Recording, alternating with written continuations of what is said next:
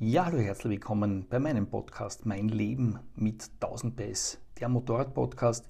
In dieser Folge habe ich wieder ein altes YouTube-Video von uns reaktiviert, aber ich glaube, das ist sehr fluffig auch als Podcast zu hören. Also wenn du das Video noch nicht kennst, ist das eine gute Gelegenheit, hier in das Thema einzusteigen. Ich wünsche dir ganz viel Spaß mit diesem Podcast von 1000 PS. Ja, natürlich ist es so, dass jetzt nicht nur die lässige Woche hier in Spanien Süden ähm, mich über die GS haben nachdenken lassen, sondern schon viele Fahrten im Sattel der Maschine von der 1250er, aber auch im Sattel der 1200er Modelle, die davor waren. Zwei von denen habe ich ja selbst privat besessen. Und ich denke mal, die GS ist ein solch erfolgreiches Motorrad, da muss man dem der Type auch mal den Raum geben für ein eigenes Video, wo man über den Erfolg ein bisschen nachdenkt. Und ähm, ist ja so, äh, für uns sind GS-Videos immer sehr lukrativ, weil wahnsinnig viele Leute zusehen. Danke dafür, danke für das Interesse und die Treue. Und es ist natürlich auch immer lukrativ, weil es starke Interaktionen gibt, weil ähm, sie auch polarisiert, die Maschine. Das ist gut so. Das bringt Interaktion und Interaktion bringt Reichweite. Insofern danke auch für die Hater, für die GS-Hater, die unten drunter auch immer eifrig kommentieren. Danke dafür. Das macht die Videos dann noch erfolgreicher. Warum ist die GS so erfolgreich? Ähm, ich glaube, einerseits, weil, die, weil BMW die Maschine an sich gut gemacht hat, andererseits, weil sie aber auch praktischerweise ein Segment, ich will nicht sagen gegründet hat, aber in einem Segment sich breit gemacht hat, wo das Segment an sich so ja, wahnsinnig vielseitig ist. Beginnen wir mal mit den allgemeinen Themen. Reiseenduros. In den letzten Jahren sind die Reiseenduros die bestimmende Größe geworden hier bei uns in Europa. Und man muss sagen, dass BMW die ersten waren, die dieses Segment Reiseenduros zu einer richtigen Gelddruckmaschine gemacht haben. Wirklich wahnsinnig äh, spektakuläre Verkaufszahlen haben sie da mit den GS-Modellen die letzten Jahre hingelegt. Und warum ist es so? Ähm, Im Sattel sitzend fallen einfach ein paar Vorteile von so Reiseenduros sofort auf. Einerseits Lange Federwege sorgen für Fahrkomfort. Andererseits 19 Zoll oder 21 Zoll Vorderräder, hier bei der GS das 19 Zoll Vorderrad, sorgen dafür, dass man auch bei unebenen, bei schlechten Straßen ähm, über Unebenheiten besser hinwegrollen kann. Ist, glaube ich, ganz logisch. Ein größeres Rad rollt angenehmer über Schlaglöcher als ein kleineres Rad, das darin quasi verschwindet. Ähm, und der Unterschied ist dramatisch vor allem im direkten Vergleich merkt man es dann immer dramatisch, was so ein 19 Zoll Vorderrad im Vergleich zu einem 17 Zöller an zusätzlichen Fahrkomfort und Souveränität auch mit sich bringt. Äh, angenehmer Nebeneffekt dieser ähm, hochbauenden Maschine, also größeres Vorderrad, lange Federwege, sorgt für größere Menschen, sorgen dann bei den Reisenduros auch dafür, dass man eine aufrechtere Sitzposition hat, auch vom Kniewinkel her, das kommt den größeren Menschen sehr entgegen. Ein Faktor, den man nicht unterschätzen darf, was bei Reisenduros auch sehr zugänglich immer aufs Handling wirkt, aufs Vertrauen auch wirkt, ist der breite Lenker. Das ist was, was man oft nicht so im Visier hat. Ich kann euch aber garantieren, dass ein guter Teil des Erfolges dieses Motorrads schlicht und ergreifend darin besteht, dass es einen unfassbar gut positionierten und proportionierten Lenker mit am Start hat, weil der Lenker ist das zentrale Element von dem Motorrad. Gehen wir jetzt aber ein bisschen auf die GS ein und wir sind immer noch bei der Einleitung. Ähm, es ist so, dass BMW in der GS ein paar faszinierende Technologien verbaut hat, die das Motorrad einfach so unglaublich gut machen, äh, die aber auch teilweise sehr kontroversiell diskutiert werden und wo es dann auch, ähm, ich sage mal, bei vielen für, zu Erfolg führt, andere aber dazu bringt, dass sie das Motorrad nie kaufen würden. Ich glaube, am kontroversiellsten wird über den Telelever gesprochen. Die Vorderradaufhängung der GS ist äh, so, dass manche Menschen im Sattel AGS sagen, das ist blindes Vertrauen, die Maschine kann man richtig fluffig in den Radius werfen und man weiß genau, da geht die Schräglage ja quasi in Gradschritten, in Milligradschritten zu dosieren und man spürt und weiß genau, dass das hält und dass das funktioniert. Andere sagen, es gibt doch nichts intransparenteres, nichts Unsichtbareres als diese Telelever-Aufhängung. Und das ist echt, finde ich echt fantastisch und, und, und bereichernd an den Stammtischen, wie man eine Sache mit so zwei komplett unterschiedlichen Blickwinkeln betrachten kann. Was macht dieser Telelever? Ist im Prinzip eine schlaue technische Erfindung der, bei den Bremskräften. Die Kraft, die von vorne aufs Motorrad wirkt und wo das Motorrad ja quasi dagegen wirken muss, die, die, also wo die Räder, die Reibkraft an den Rädern gegen die Massenträgheit des Motorrades wirkt. Äh, das würde normalerweise dazu führen, äh, weil die Gabel ja nicht gerade nach unten steht, sondern schräg, dass die Gabel eintaucht, dass diese diese Kraft, die quasi in Fahrtrichtung auftaucht, dann in Kraft umgeleitet wird, die nach unten geht, schlicht und ergreifend deswegen, weil die Gabel schräg eingebaut ist. Und diese Kraft, die in Fahrtrichtung äh, läuft, wird beim Telelever aufgenommen äh, über diesen Telelever und ähm, wird dann nicht quasi in, in, in Federweg verschenkt. Und das dazu führt, dass die GS, aber auch andere Motorräder mit Telelever den Vorteil haben, dass sie in rumpeligen Passagen, wo du bremst äh, und dann noch, noch einlenken möchtest, viel Federwegreserven hast, weil der Federweg nicht fürs Bremsen verschwendet wird. Und das ist einer der ganz großen Vorteile, denen vielen Menschen auch wirklich viel Vertrauen schenken, die das wirklich genießen, wenn sie auf schlechten Asphalt unterwegs sind, dass sie da in die Kurve reinrattern können und dann trotzdem noch diesen Federweg haben und so richtig spüren und genießen, dass das Vorderrad die, die, die Bodenführung hält, präzise die Linie hält äh, und komischerweise mit genau den gleichen Vorteilen empfinden aber andere als schlecht, weil sie diese Rückmeldung nicht verspüren, dass, das, dass, das, dass äh, diese Transparenz dann fehlt, wenn diese Komponente des Eintauchens wegfällt. Das ist etwas ganz Merkwürdiges und mir geht es so, äh, dass es vermutlich kein Motorrad gibt, wo ich so äh, blind auch dem Motorrad vertraue, aber es stimmt schon, nicht diese klare, präzise Rückmeldung habe. Aber es ist möglicherweise diese technokratische äh, Denkweise, die ich habe, dass ich einfach weiß, das ist gut und ich vertraue der Front und das äh, läuft richtig gut in den Kurven rein. Das ist mal ein großer Wettbewerbsvorteil, den das Motorrad hat und für einige eben ein kleiner Nachteil. Und der andere, ja, haben mehrere Motorräder am Start, aber ich glaube, bei der GS ist es irrsinnig dominant und prägend, ist der Kardanantrieb. Da haben viele BMW Boxer-Modelle. Er ist bei einem Boxermotor, ich will nicht sagen ein notwendiges Übel, sondern er ist eine logische mm, Fortsetzung der Konstruktion, weil du beim Boxermotor äh, die Kurbelwelle ja quasi ähm, verkehrt eingebaut hast, kann man nicht sagen. Aus Boxersicht natürlich richtig, aber schon in Längsrichtung eingebaut hast. Und da müsste man dann auch ein zusätzliches Winkelgetriebe einbauen. Hat man sich erspart schlauerweise, hat das gleich zu Ende gedacht und hat quasi in die richtige Richtung gleich den Antrieb und jedes andere Motorkonzept, wo die Kurbelwelle quer liegt, verlangt äh, eine, ein zusätzliches Winkelgetriebe mit einem Wirkungsgradverlust ähm, oder mit einem Wirkungsgrad, der halt nicht bei 100% liegt, mit einem Leistungsverlust, mit zusätzlichem Gewicht, der eben hier nicht mit am Start ist. Äh, auch bei dem Kardan gibt es dann so um, Grundsatzdiskussionen. Weitreisende freuen sich darüber, dass es wartungsarm ist. Hardcore-Reisende sagen, ja, aber wenn ich dann in Afrika einen Table springe und dann schlägt das auf den Felsen auf, dann ist das kaputt und eine, eine Kette kann ich immer reinigen. Also auch da Grundsatzdiskussionen. Ähm, ja, ich muss sagen, also ich genieße den Kadern sehr, bin aber nicht so militant wie viele GS-Fahrer, die sagen, na, ich komm, kaufe mir jetzt nie eine Afrika-Twin, nur wegen diesem Kaderantrieb. Warum jetzt ausgerechnet das aktuelle Modell so gut geworden ist und ich glaube auch noch dominanter als die Vorgängermodelle im Markt ist, ist, glaube ich, die Elektronik.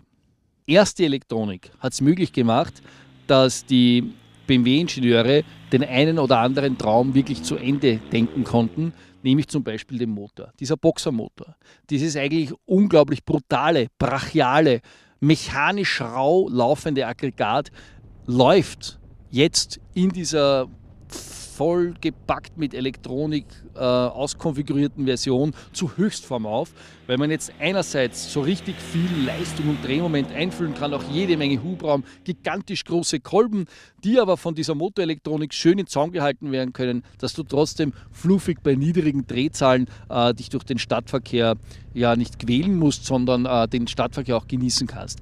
Das ist, glaube ich, der ganz große Pluspunkt. Äh, der Boxermotor ist in der absoluten Perfektion. Ich meine, möglicherweise wird er noch besser, aber man kann sich kaum vorstellen, äh, dass sowas noch besser wird. Das ist so unglaublich weit entwickelt. Da steckt so unglaublich viel Erfahrung drinnen und möglich gemacht hat das aus meiner Sicht die Elektronik in Kombination jetzt natürlich mit äh, schräglangabhängiger Traktionskontrolle, schräglangabhängigen ABS und so weiter. Aber auch an einer anderen Front darf man den Einfluss der Elektronik nicht so gering schätzen. Nämlich hier werden schlicht und ergreifend die konzeptionellen Nachteile der Reiseenduros weggezaubert. Das gilt jetzt nicht für die GS, das gilt für alle modernen und hochpreisigen Reiseenduros mit elektronischem Fahrwerk. Äh, wir haben den Vorteil, dass hier bei der GS oder auch bei anderen hochpreisigen Reiseenduros mit elektronischem Fahrwerk ähm, es so ist, dass du diese Stabilitätsprobleme viel leichter in den Griff kriegst. Du fährst und hast quasi auf schlechten Asphalt die Vorteile der langen Federwege. Wenn du aber Stabilität brauchst, ein hartes Fahrwerk brauchst, kann dir das elektronische Fahrwerk das ganze Ding straffer stellen und könnte dir auch diesen Telelever ein bisschen simulieren, indem es beim Eintauch oder beim Anbremsen die Druckstufe vorne härter macht. Äh, auch das darf man nicht unterschätzen, wie viel Einfluss so ein elektronisches Fahrwerk gerade auf die Performance bei Reisenduros macht. Und das hat BMW einfach richtig gut hingekriegt, äh, einfach weil wahnsinnig viel Erfahrung schon mit drinnen steckt. Grundsätzlich GS beim ersten Zugang äh, ist es, glaube ich, so, dass sofort ähm, sich die Geister scheiden. Es gibt Menschen, die setzen sich drauf, brauchen eine kleine Probefahrt und verspüren dieses wirklich grenzenlose Vertrauen in dieses Motorrad. Und dieses grenzenlose Vertrauen kommt aus meiner Sicht durch die Perfektion. Die Perfektion kommt durch euch. Man muss es so sagen, dass einfach wahnsinnig viele Kunden mit GS-Motorrädern der letzten Baureihen unterwegs sind, die teilweise auch sehr kritische Kunden sind, die aus Händlersicht vielleicht ein bisschen nörgeln und nervig sind, die viel Feedback zu den Händlern transportiert haben. Immer, da war mal dieses konstant verruckeln, könnt ihr euch sicher erinnern, die Leute mit den älteren GS-Modellen. Äh, da gab es immer wieder Themen, die nicht gepasst haben, aber das ist gnadenlos zum Händler transportiert worden. Und die Händler haben natürlich das Feedback weitergegeben. Und ich glaube, in kaum einem anderen Motorrad steckt so viel Kundenfeedback drinnen wie in der aktuellen GS, weil das Motorrad wirklich unglaublich detailverliebt jetzt über viele Jahre immer gepflegt worden ist und aber jetzt nicht komplett radikal neu gemacht worden ist vom Konzept her. Und dadurch steckt einfach irrsinnig viel Präzision und Perfektion im Detail mit drin. Und das sind dann oft Kleinigkeiten, die du aber in der Praxis so genießt. Das ist diese, diese perfekte Sitzposition, dass du da oben sitzt und dich sofort eins fühlst mit dem Motorrad, der Lenker, äh, die Hebeleien, alles sehr praxistauglich, alles wie für uns gemacht. Dass trotzdem nicht 100% der Menschen das Motorrad kaufen, liegt dann einerseits an dem störrischen Eigenleben aus Sicht der Kritiker von, vom, vom Kardanantrieb, dass du da doch starke Wankbewegungen drinnen hast. Ich glaube auch der Telelever macht eins, äh, einen, einen Gutteil davon aus. Aber ich glaube, es ist auch das Thema Image. Und ich glaube, es gibt auch kaum ein anderes Motorrad, wo das Image in zwei Richtungen so extrem ausschlägt. Für eine Gruppe von Menschen ist die GS das begehrenswerteste Motorrad überhaupt, die das so betrachten, dass wenn du bei der Reise-Enduro-Gruppe dazugehören willst, na, ohnehin nur eine GS in Frage kommt, weil alles andere ist möchte gern und kann ja überhaupt nicht in Frage kommen. Selbst eine 850er GS ist schon, ja, der nette kleine Versuch der echten Ikone und ein anderes Motorrad, eine andere Marke kommt gar nicht in Frage. Ähm, andere sehen es ganz anders. Die betrachten die GS als das Mainstream-Motorrad überhaupt schlechthin. Äh, immer so der Spruch, ja, wenn du am Stilfser auch am Wochenende deine GS einpackst, musst du dir dein Kennzeichen notieren, weil selbst von deiner gleichen Farbe und vom gleichen Modell ja wahrscheinlich 20 oben stehen werden. Und das ist so die komplette Spreizung dieses Images, das finde ich immer wieder faszinierend. Die einen hui, die anderen pfui. Ähm, ich weiß nicht, ob die Wahrheit in der Mitte liegt. Das ist wahrscheinlich auch so, wie man angehaucht ist. Was sie sicher nicht, nicht ist, ist ein Motorrad, ähm, das ähm, trotz des hohen Preises Exklusivität ausstrahlt. Das kriegt sie nicht mehr hin, weil sie einfach ähm, zu mainstreamig schon geworden ist, weil zu viele Menschen sie umfahren. Und was sie wahrscheinlich auch nicht mehr rüberbringt, ist, dass man im Sattel als verwegener, wilder Typ gilt.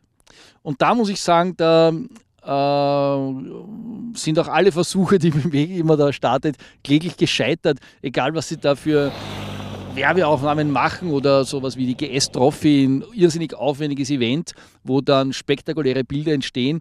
Aber aus Sicht der wilden Jungs auf ihren Enduros ist es, verstärkt es nur das Image, wenn da in einer Retortenveranstaltung, wo in einem organisierten Umfeld die 30.000, 25.000 Euro Motorräder durch Neuseeland getragen werden oder gefahren werden. Das wirkt aus deren Sicht lachhaft, die sich da mit ihren Enduros da quasi mit Zelt bepackt durch Albanien quälen.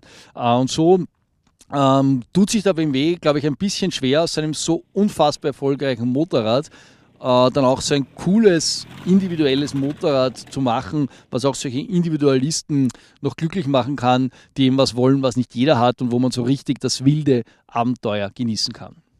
Ich muss sagen, trotzdem, wenn wir über ein Abenteuer sprechen, sehr viele Menschen, auch bei uns bei 1000 PS, sagen, im Gelände ist die GS eine Macht, eine Macht im Vergleich zu anderen Reiseenduros, ein Motorrad, das durch den tiefen Schwerpunkt und durch die gute Standposition, die man hat, auch sehr, sehr gerne im Gelände fährt, zu der man unglaublich viel Vertrauen hat, mehr als zu durchaus leichteren Enduros, äh, die nicht diesen Perfektionsgrad haben, nicht diese Qualität haben und auch nicht diesen tiefen Schwerpunkt haben. Also da muss ich sagen, so eine, GS macht wirklich wahnsinnig viele Abenteuer mit, aber ich glaube, sie strahlt nicht so wirklich aus.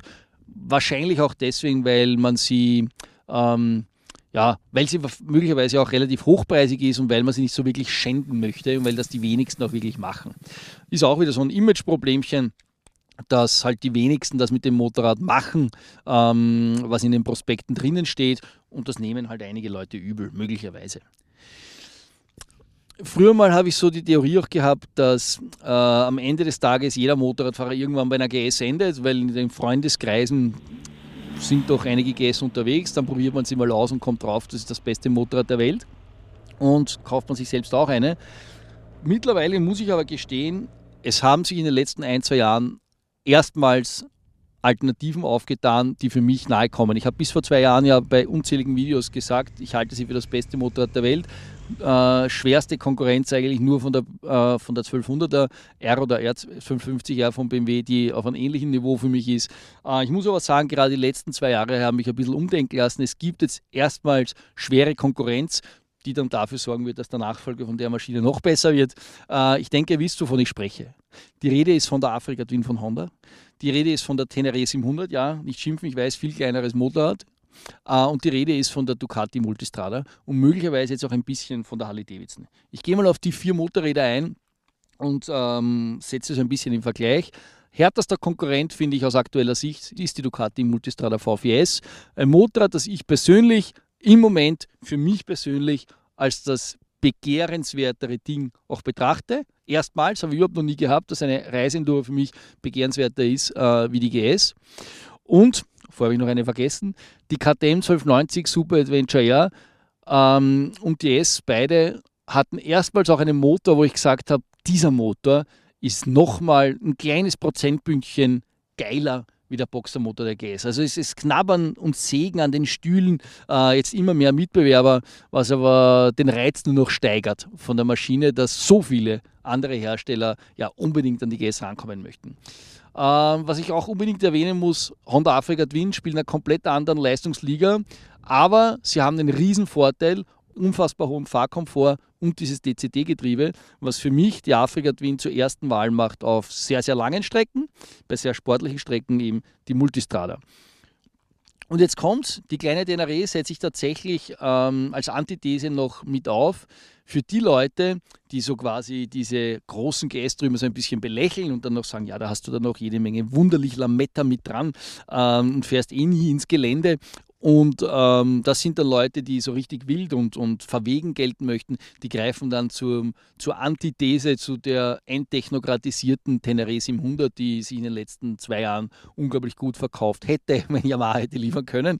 Äh, aber natürlich äh, ganz andere Preis- und Hubraumklasse. Großer Pluspunkt der Maschine ist auch, Erfolg bringt irgendwie so einen, wird irgendwie so ein Selbstläufer, weil dann viele Prozesse in der Motorradbranche in Gang gesetzt werden, die man dann fast nicht mehr aufhalten kann. Gutes Beispiel.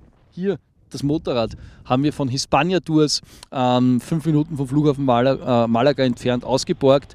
Er sagt auch, die GS 1200, GS 1250 sind seine Dauerbrenner im Modellprogramm. Äh, das heißt, er hat eine geile Testflotte mit äh, GSen äh, und für die, die keine 1250er GS wollen, hat er dann halt noch ein paar andere Modelle zur Auswahl, aber im Prinzip jeder Motorradverleiher der Geschäft machen will, hat die GS im Programm, was dazu führt, dass man irrsinnig dichtes Netzwerk an Verleihern hat mit GS und dass halt auch Leute dann im Urlaub eine GS fahren, weil da die größte Auswahl da ist und dann zu Hause dann möglicherweise auch die GS kaufen. Also diese, dieser, das ist so ein, so ein Kreislauf, der in Gang gesetzt worden ist, der, glaube ich, vom Mitbewerber nur wahnsinnig schwer durchbrochen werden kann. Und der nächste Kreislauf, der für die Mitbewerber, glaube ich, schier unbezwingbar ist, ist die Auswahl an Zubehör, die es für die GS gibt. Also BMW selbst hat ja schon mal einiges am Business hier am, am Start. Aber wir haben jetzt hier zum Beispiel von SM Motor ganz tolle Artikel, die Motorschutzbügel mit drauf. Da muss ich ja ganz ehrlich sagen, ähm, also Motorschutzbügel zum einen und hier die Zylinderkopfdeckelschützer, äh, muss ich sagen, wir montieren sie äh, hauptsächlich, weil wir die GoPros äh, hier dran so praktisch montieren können. Aber natürlich würden wir auch mal stürzen, wäre es praktisch, äh, dass wir dann nicht so wahnsinnig viel Sturzkosten zahlen müssen bei unserem geliebten Verleiher. Und was wir hier auch noch dran sehen, sind die, das Kofferset von SM Motech. Aber es ist jetzt nur ein Beispiel. Ich glaube, allein der SM Motech-Katalog ist so fett, nur für die GS. Und da gibt es ja Dutzende andere Anbieter auch noch. Und das ist etwas, wo natürlich andere Hersteller erst hinkommen müssen und was, glaube ich, für viele von euch so ein guter Grund auch ist, zur GS zu greifen. Wenn mich Leute fragen, was sie für ein Motorrad kaufen sollen und ich weiß, die haben einigermaßen finanziell die Freiheit, ins Volle zu greifen und haben so einen universellen Charakter am Start, gebe ich bei zehn Freunden, ich glaube, neunmal die Empfehlung der GS ab ich mache es mal ganz leicht, was soll da schief gehen? Also das hat wirklich immer gepasst und es ist ganz selten der Fall, dass ich da eine andere Empfehlung abgebe, äh, wenn es finanziell möglich ist. Und es hat mir bis jetzt noch nie irgendjemand die Leviten dafür gelesen. Aber ähm, es wird in den nächsten Jahren sicherlich schwerer für die GS, einfach weil die Mitbewerber immer härter werden und weil auch jetzt schon die Auswahl ja, durchaus ich will nicht sagen bedrohlich ist, aber auf alle Fälle mal spannender ist, als sie früher mal war. Ja, zum Schluss des langen Videos möchte ich gerne auch noch mit euch plaudern. Also die, die GS haben, gerne unten drunter eure Erfahrungen.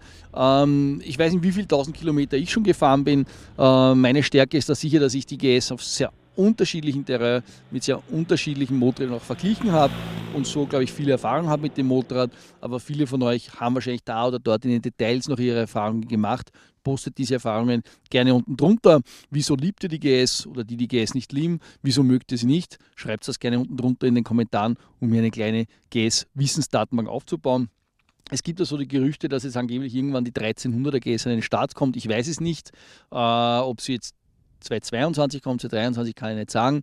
Ähm, es ist sicher so, dass die Mitbewerber hart äh, kämpfen und die Mitbewerber hart am Start sind, aber es ist auch heuer noch so gewesen, dass die GS deutlich mehr verkauft worden ist in allen relevanten Märkten als die Multistrada, die für mich im Moment das begehrenswertere Ding ist. Also so der ganz große Handlungsbedarf ist vermutlich noch nicht da. Die Verkaufszahlen sprechen da immer noch eine deutliche Sprache. Ich habe oft jetzt von Perfektion und von perfekt gesprochen. Sie ist für mich aber dann trotzdem am Ende des Tages nicht perfekt. Sie hat so ein paar Makel, die ich auch noch unbedingt erwähnen muss.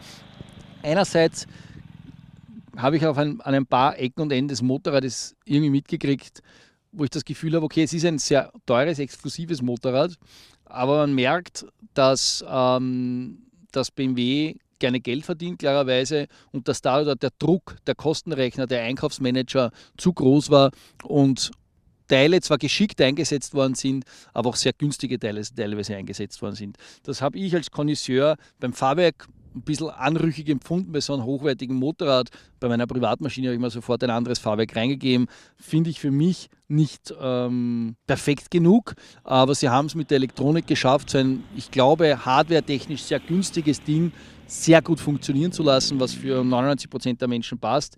Aber solche Tendenzen, die Tendenzen, dass ein teures, exklusives Produkt äh, in Nuancen ein bisschen günstiger gemacht wird und mit Software aber, aber, aber ausbalanciert wird, dass man trotzdem nachher noch gute Fahrleistungen hat, aber den Preis hochhalten kann.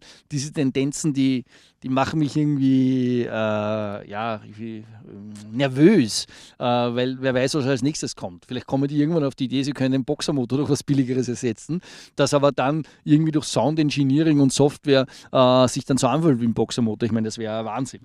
Und was ich sagen muss als großer Fan der Afrika Twin, ähm, Sie müssen das DCD-Getriebe nicht ähm, kopieren, aber es ist für mich auf langen Strecken dann nochmal geiler als der wirklich gute Quickshifter und das wäre was, was ich mir auf lange Sicht wünschen würde.